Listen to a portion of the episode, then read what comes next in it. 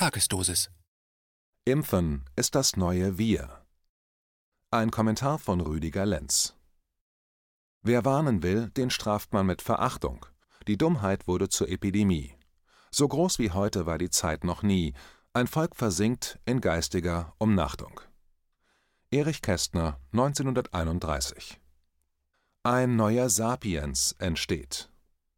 Die gleichen, die gegen Genfood und Tierversuche protestieren, probieren das jetzt an sich selbst aus. Sie jubeln regelrecht, sobald sie ein Impfangebot bekommen, das aus ihnen ein Versuchskaninchen und ein genetisch manipuliertes menschliches Wesen macht. Streng genommen sind das keine Sapiens mehr, sondern eine neue transhumane Spezies, der Homo sedativa lemeriensis. Grundrechte werden nicht mehr durch die eigene Geschichte in langen Prozessen erkämpft. Grundrechte hat man heutzutage nicht mehr, man muss sie sich, dank Madame Merkel, neu erimpfen, und das bitte schön gleich zweimal. Das nennt sich voll verimpft. Wie oft habe ich mich schon gefragt, wann die CDU-Mitglieder diese Frau wohl loswerden.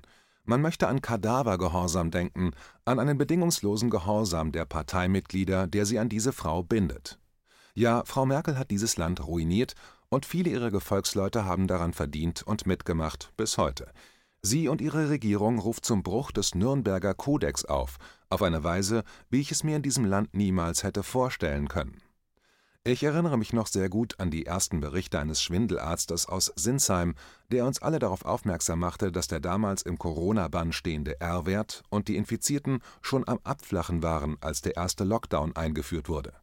Dr. Bodo Schiffmann, der selbst aus einer Widerstandsfamilie stammt, ist heute ein deutscher Dissident und musste aus Deutschland vor den Repressalien, die dieser Staat ihm und seiner Frau entgegenbrachte, fliehen.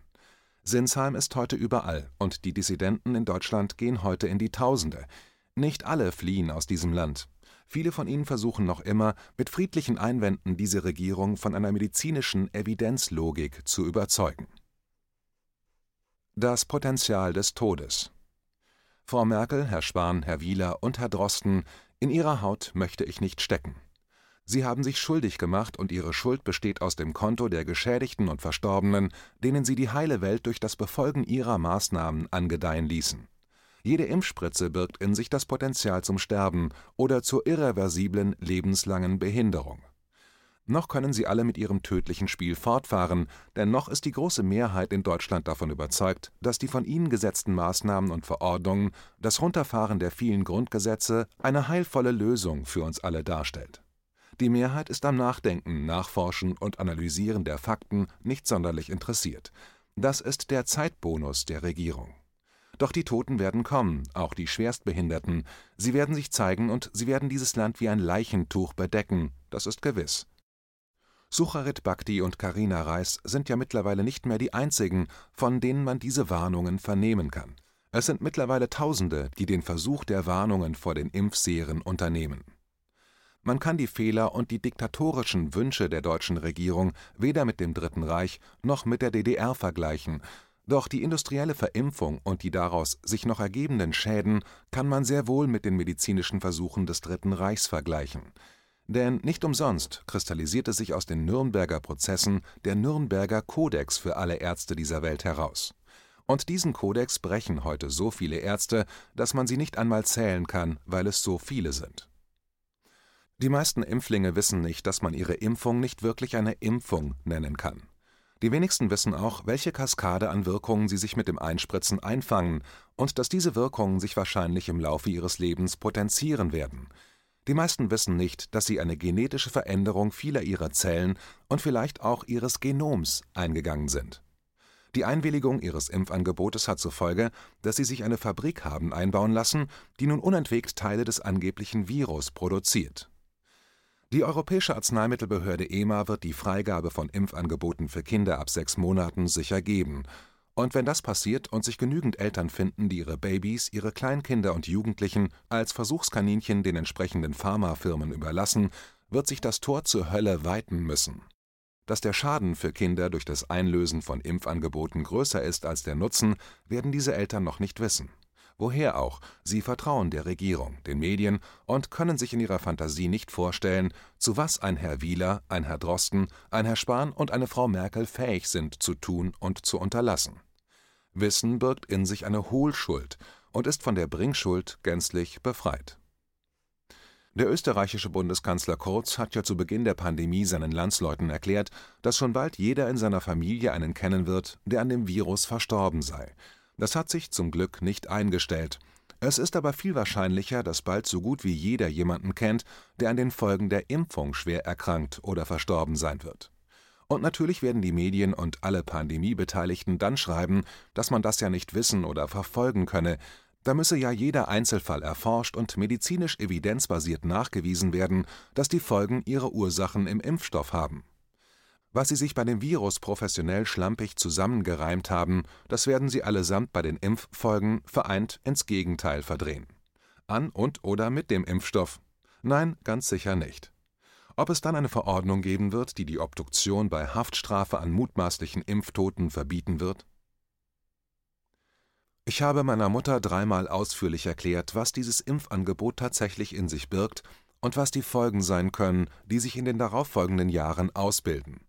Auch meiner Schwägerin habe ich das erklärt, meinem Schwager auch. Meine Schwester wollte nichts davon wissen, da sie alles glaubt, was von den Medien verbreitet wird, besonders von den Faktencheckern. Alle sind nun geimpft. Solch fehlgeschlagene Aufklärungsmühen haben meinen Sinn für Aufklärung gänzlich verändert, denn mit so einer Reaktion, Fakten komplett abzulehnen, weil die Vorstellung von der gutmeinenden Regierung, die Angst als Mittel des Durchregierens anwendet, stärker wirkt als harte Fakten, hätte ich nie gedacht. Wie auch die heutige Zeit den blinden Fleck der Aufklärung über den deutschen Faschismus und der deutschen Sozialismusdiktatur zeigt, dass nämlich die Bevölkerung selbst ein Möglichmachen der Diktatur in sich birgt.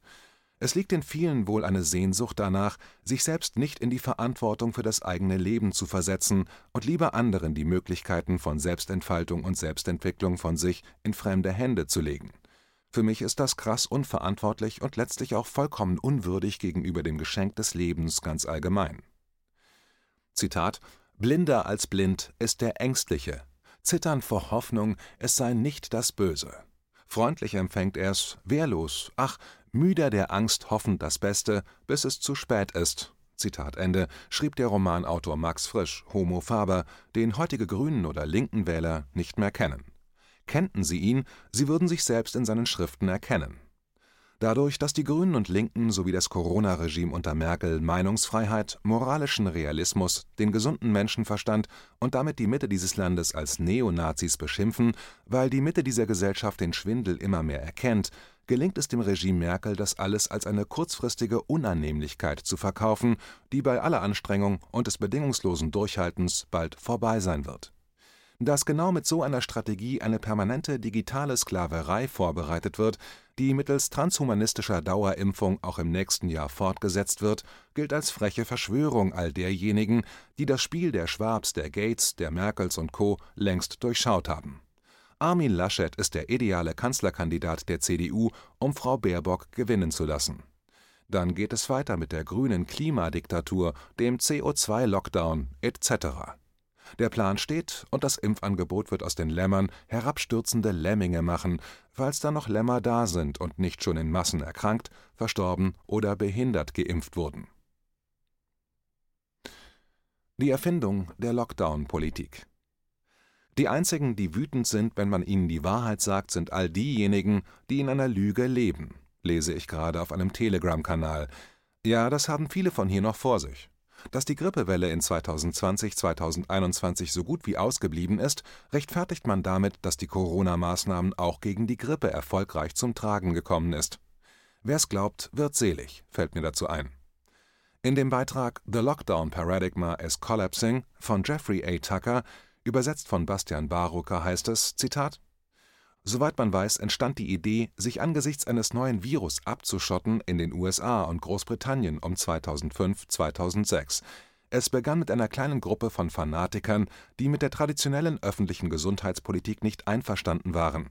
Sie postulierten, dass sie ein Virus in den Griff bekommen könnten, indem sie das Verhalten der Menschen diktieren, wie eng sie nebeneinander stehen, wohin sie reisen, welche Veranstaltungen sie besuchen, wo sie sitzen und wie lange Sie forcierten die Idee von Abriegelungen und Einschränkungen, die sie als nicht-pharmazeutische Interventionen durch gezielte schichtweise Eindämmung bezeichneten. Was sie vorschlugen, war in der Praxis mittelalterlich mit einem Schuss Computerwissenschaft und Epidemiologie. Zitat Ende. Der ganze Text nimmt die Lockdown-Ideologie anhand der Wissenschaftstheorie komplett auseinander und läutet ein Ende der Lockdown-Politik ein, die komplett gescheitert ist, da deren Prämissen von einer falschen Realität ausgingen. Beispiele aus den USA werden genannt, wo der Lockdown nicht vollzogen wurde und ein Infektionsgeschehen sogar weniger zutage trat als in Ländern, wo der Lockdown vollzogen wurde. Die Lockdown-Politik ist schädlicher als Maßnahmen ohne Lockdown und Ausgangssperren. Die Beweise dazu sind, gelinde gesagt, ziemlich hart, auch wenn vor allem die Grünen glauben, mit der Lockdown-Politik den Goldstandard zur Rettung des Klimas sehen. Um diese Lockdown-Politik in der Masse weiter aufrecht zu erhalten, müssen alle Bemühungen, die sich für seine Beendigung stark machen, schon im Keim erstickt werden.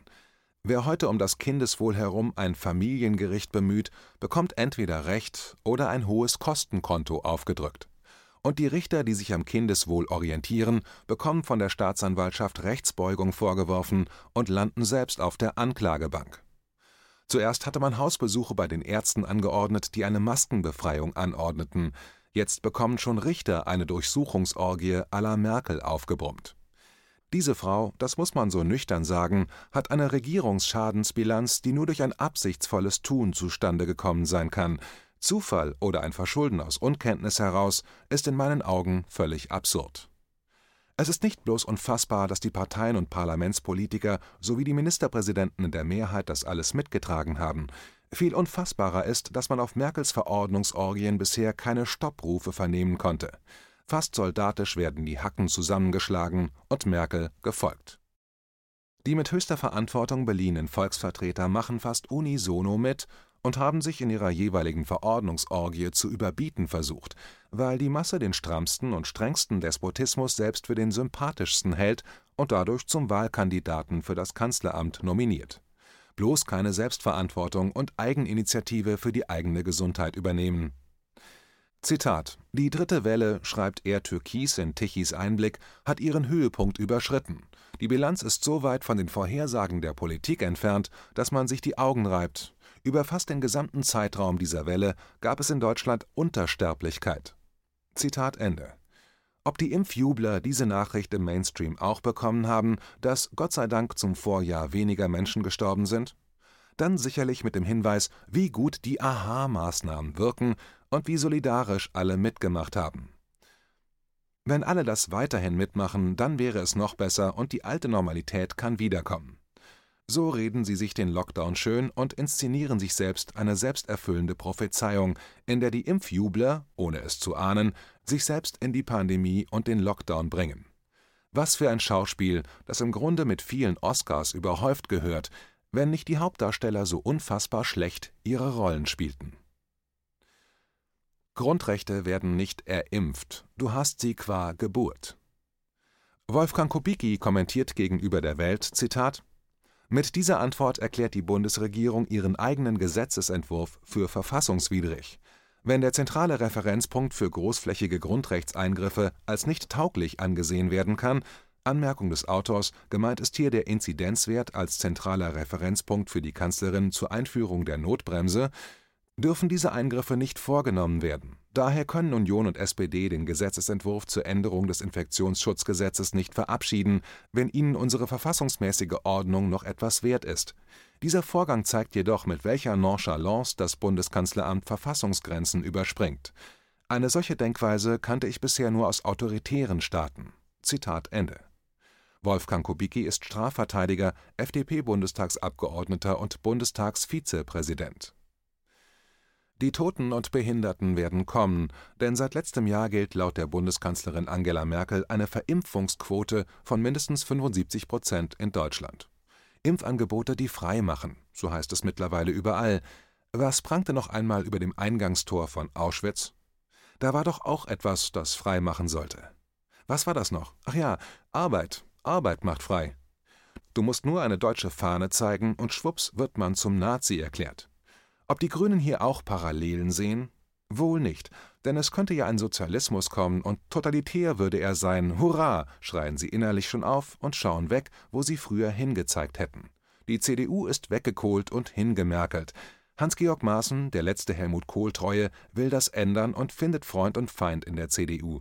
Wer hätte das gedacht, dass die CDU sich jemals selbst in die Bedeutungslosigkeit hineinregieren würde, hingemerkelt die ganze Frucht. Hingemerkelt wurden auch die Grundrechte des Grundgesetzes der Bundesrepublik Deutschland, die im Grunde genommen bis heute gültig sind. Deswegen sind es ja Grundrechte, weil sie unveräußerliche Rechte sind. Auch Verordnungen können sie nicht null und nichtig machen. Jetzt sollen diese gestohlenen Rechte in einer rückwärts gerichteten Salamitaktik wieder denen zugutekommen, die sich vollständig haben impfen lassen. Für mich ist das Hochverrat an allen in diesem Land lebenden Menschen zusammengenommen, egal wie das heute rechtsstaatlich verzerrt nach den unsäglichen Verordnungen auch heißen mag. Es wird keinen Impfzwang geben, nicht wahr, Frau Merkel, Herr Spahn? Sie haben das ja im letzten Herbst noch beschwörend gegen die Verschwörungsmystiker angebracht. Herr Spahn warnte sogar die AfD im November 2020, sie solle so etwas nicht behaupten, denn es sei eine Lüge. Zitat Nein, es gibt keine Impfpflicht, schreibt Philosophia Perennis in Deutschland. Man macht das viel subtiler, indem man den Bürgern zeigt, nur durch Impfungen kannst du deine Grundrechte zurückerlangen. Also, lieber Bürger, du hast die Wahl. Wir zwingen dich nicht, dich impfen zu lassen, aber schlägst du das Impfangebot aus, bleibst du auf unabsehbare Zeit ein Bürger zweiter Klasse. Und wir werden auch in Zukunft nicht vergessen, wie du dich entschieden hast. Wenn du die Freiheiten, die wir dir gnädig schenken wollen, nicht annimmst, hast du von uns in Zukunft keine Hilfe zu erwarten, wenn es dir schlecht geht. Zitat Ende. In den USA gibt es übrigens schon den ersten Geldautomat, der das Geld der Kontoinhaber nur ausspuckt, wenn ein Impfausweis mit den richtigen Impfnachweisen vorgelegt wird, und der Geldautomat ist für implantierte Chips schon vorgebaut. Was lernen wir nach 1945 aus unserem Heute, aus all den prädiktatorischen Strukturen unserer wegverordneten Demokratie? Dass Demonstrationen aller Querdenken oder wie ich sie selbst in der Friedensbewegung erlebte und forderte, absolut friedlich und gewaltlos sein müssen? Wie wehrt man sich gegen einen Staat, der längst entschieden hat, eine Diktatur zu werden? Wie wehrt man den Anfängen, wenn selbst dieses sich Wehren kriminalisiert oder wie in so vielen Demonstrationen von der Polizei weggeknüppelt wird? Mit friedlichen Mitteln allein durch die Demonstrationen, mit dem Hoffnungsruf, möglichst viele zu werden? Was, wenn die vielen aber nichts zum Wandel beitragen?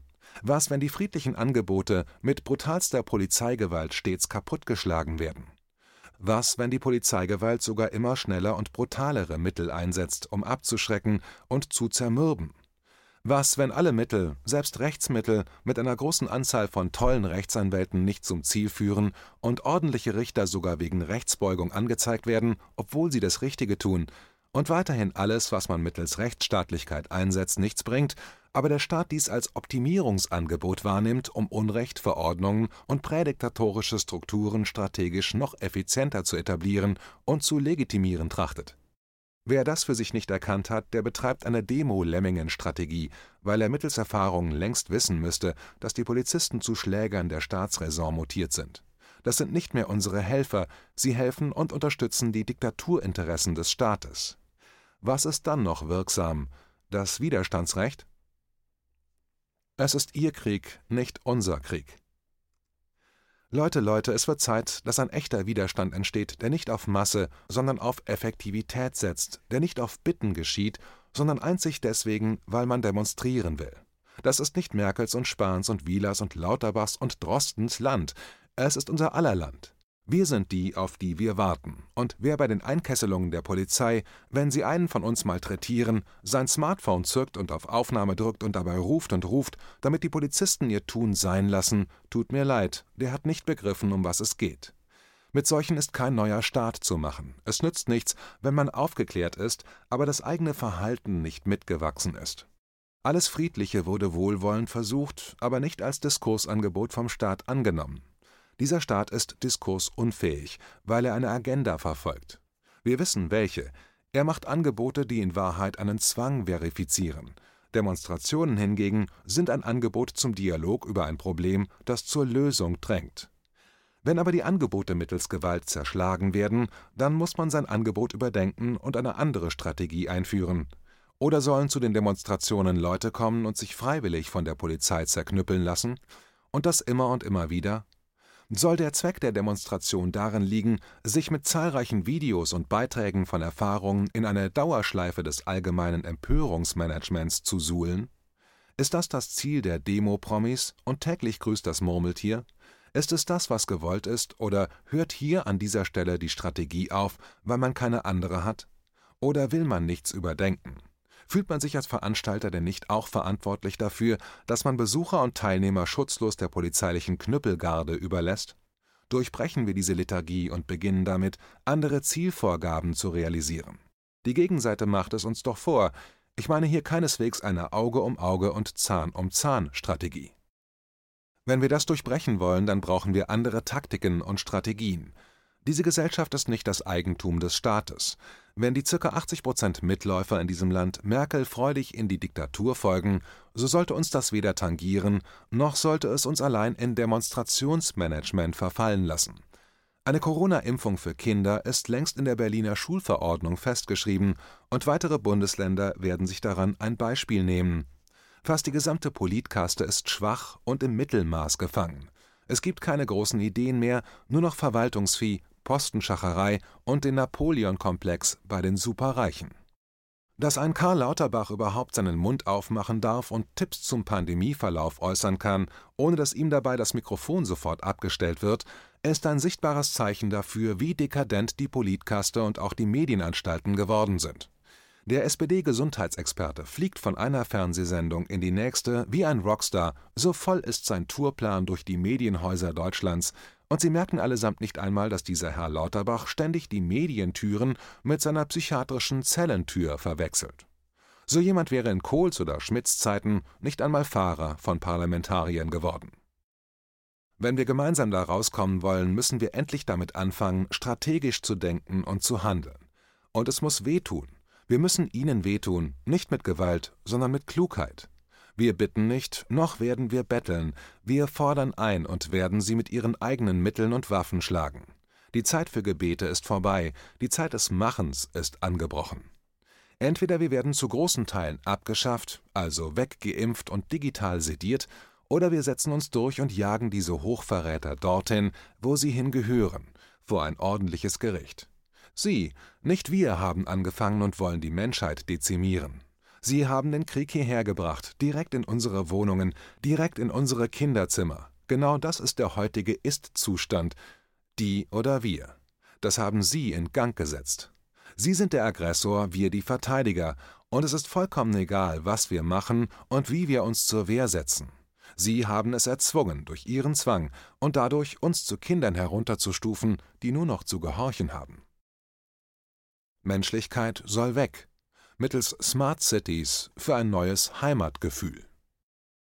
Was uns droht, wenn wir jetzt nicht mit dem Spuk aufhören, nennen sie Smart City, eine Diktatur, wie sie die Welt noch nicht gesehen hat, mit dem Ziel, die Menschlichkeit komplett auszuradieren und nur noch in reinster Funktionalität das eigene Dasein zu fristen. Computervernetzungen übernehmen von jedem Einzelnen dann das gesamte Zeitmanagement und schreiben jede Handlung vor, die im bevorstehenden Tag zu tätigen ist keine Lehrzeit mehr, alles effizient und ordentlich. Natürlich zum Profit derer, die sich um Klaus Schwabs Ideenwelt scharen. Zur Lösung ihrer Probleme transformieren sie die gesamte Menschheit ins rein körperliche, nachdem die meisten von uns ihr Dasein hier verimpft haben. Das potenzielle Angebot des Todes sollten wir ausschlagen. Und für die Verteidiger aller Verordnungen, Maßnahmen, den Annehmern von Impfangeboten und allen Pandemieerzählern sei Folgendes noch angeführt. Ihr habt es nicht annehmen können, aus welchen Gründen auch immer, doch jede für euch noch so krude Verschwörungstheorie in Sachen Regierungspandemie ist in Erfüllung gegangen, auch wenn ihr das nicht bemerkt oder es einfach aktiv ignoriert habt bis jetzt. Fangt besser mal an, zu der Entität eurer Wahl zu beten, dass die Geimpften werden sterben wie die Fliegen nicht eintritt. Ich bete mit euch. Zur Erinnerung, Zitat, es begann mit zwei Wochen Lockdown, um die Kurve abzuflachen, schreibt Miss B.J. Armstrong, und die Risikogruppen zu schützen. Ein Jahr später hat man keine Freiheit und keine Grundrechte mehr, und Teile der Gesellschaft sprechen anderen das Menschsein ab, wenn sie selbst über ihren Körper bestimmen wollen. Zitat Ende. Ich lasse mir ganz sicher keine Freiheit zukommen, die ich mir spritzen muss, denn ich habe nicht vergessen, dass ich seit meiner Geburt eine angeborene Freiheit besitze, so wie jeder Mensch auf diesem Planeten per Geburt frei ist. Unser Bewusstsein ist immer frei, solange wir es nicht materiell an uns binden und uns dann nur als Körper sehen und begreifen. Die Absicht der Regierung und mittlerweile sehr vieler Menschen in diesem Land ist, alle durch die Angst vor einem nicht vorhandenen Todesvirus so lange zu zermürben, bis sie sich der Digitaldiktatur beugen, um noch tiefer ins Materielle abzugleiten und sich vom Wesentlichen, dem eigenen Bewusstsein, zu trennen. Die in Lüge geborenen Menschen können nicht mehr erkennen, wo die Wahrheit ist und die ins Materielle abgleitenden Menschen durch das Gefühl des Zwangs und der Diktatur werden die Fähigkeiten verlieren, sich in ihren bewussten Seinsebenen zu erkennen. Noch vor kurzem raste Greta Thunberg durch dieses Land wie ein Orkan, und es hieß, dass das CO2 der Teufel des Klimas ist. Nun aber, nicht einmal zwölf Monate später, setzen dieselben Leute, auch Greta, Kindern Masken vor das Gesicht, damit diese erhöhte Mengen an CO2 einatmen, es ist ihr dekadenter Höhepunkt, und er ist so sichtbar, dass es meine und sicher auch eure Intelligenz beleidigt. Seht selbst, bei all dem Quatsch, der diese ganze Pandemie ist, überleben 99,8 Prozent aller Menschen, und von denen, die das alles nicht überleben, ist nicht einmal sicher, woran diese wirklich verstarben. Alle Vermerkelung wegen 0,2 Prozent. Wenn das die Pandemie-Fans und Maskenfetischisten wüssten, auweia, das ganze Paranoia-Getue wäre auf einen Schlag vorbei und wir könnten uns wieder Wichtigerem zuwenden, zum Beispiel der Liebe zueinander. KenFM ist crowdfinanziert und unabhängig. Leiste deinen Beitrag zu freier Presse und unterstütze unsere Arbeit finanziell. Wenn du zukünftig keine Beiträge verpassen willst, abonniere den KenFM Newsletter und installiere dir die KenFM App für iPhone und Android. Weitere Informationen auf kenfm.de/support. Hallo Community. In diesem Video möchten wir euch das Thema Bitcoin ans Herz legen. Wir werden euch erklären, was Bitcoins sind, wie man damit bezahlen kann und welche Bedeutung diese Währung für KenFM hat. Viele von euch haben sicher schon von Bitcoin gehört oder nutzen es sogar privat. Wie ihr KenFM mit Bitcoins unterstützen könnt und warum das für uns aktuell sehr wichtig ist, verraten wir euch jetzt. Das ist ein Bitcoin. In Wirklichkeit existiert so ein Bitcoin aber gar nicht. Es gibt ihn nur virtuell im Internet als digitale Währung in einem digitalen Konto. Bitcoin ist eine sogenannte Kryptowährung, die bekannteste weltweit. Man kann damit via Computer oder Smartphone einkaufen, spenden oder sich gegenseitig Bitcoins zuschicken. Bitcoins kann man wie Währungen oder Edelmetalle zum aktuellen Wechselkurs kaufen, verkaufen oder von Freunden zugeschickt bekommen. Einzige Voraussetzung ein E-Wallet, zu Deutsch eine elektronische Geldbörse. Das ist ein Account oder Konto, über das man Bitcoins empfangen oder versenden kann. Wie ihr wisst, nutzen auch wir bei KenFM schon seit ein paar Jahren Bitcoin, damit wir im Notfall auch finanziell unabhängig bleiben können, zum Beispiel von Banken, die uns nicht mehr mögen. Da viele Banken mit unserer Berichterstattung nicht einverstanden sind und nicht im Zusammenhang mit KenFM genannt werden möchten, kam es in den letzten Monaten so weit, dass uns gar keine Bank mehr mag. Weshalb wir leider damit rechnen müssen, vom kompletten IBAN-Zahlungsverkehr ausgeschlossen zu werden. Deshalb der Appell an euch, Beschäftigt euch jetzt schon mit der Funktionsweise von Bitcoin, damit ihr uns auch im Notfall trotzdem weiter unterstützen könnt. Alles, was ihr dafür tun müsst, ist, eure bisherige Unterstützung in Euro einfach in Bitcoin an uns zu senden. Dazu legt ihr einfach eine kostenlose E-Wallet an, wandelt einen Betrag eurer Wahl in Bitcoin um und sendet uns diesen an unseren Bitcoin-Account. Den Link findet ihr unter jedem unserer Beiträge sowie unter diesem Video. Alternativ dazu könnt ihr aber auch diesen QR-Code mit eurem Smartphone scannen. Übrigens, eine detaillierte Schritt-für-Schritt-Anleitung haben wir zum Nachlesen für euch schon einmal vorbereitet. Ihr findet sie auf canfm.de/bitcoin. Ob Bitcoin oder Kryptowährungen wirklich die Zukunft des Geldes sind, wissen wir nicht. Aber vielleicht ist das bald unsere einzige Option, so unabhängig wie möglich und vor allem ohne Bankkonto für euch in Zukunft weiterhin freien und unabhängigen Journalismus machen zu können. Wir hoffen sehr auf eure Unterstützung und sagen jetzt schon tausendmal Danke. Euer Team von KenFM.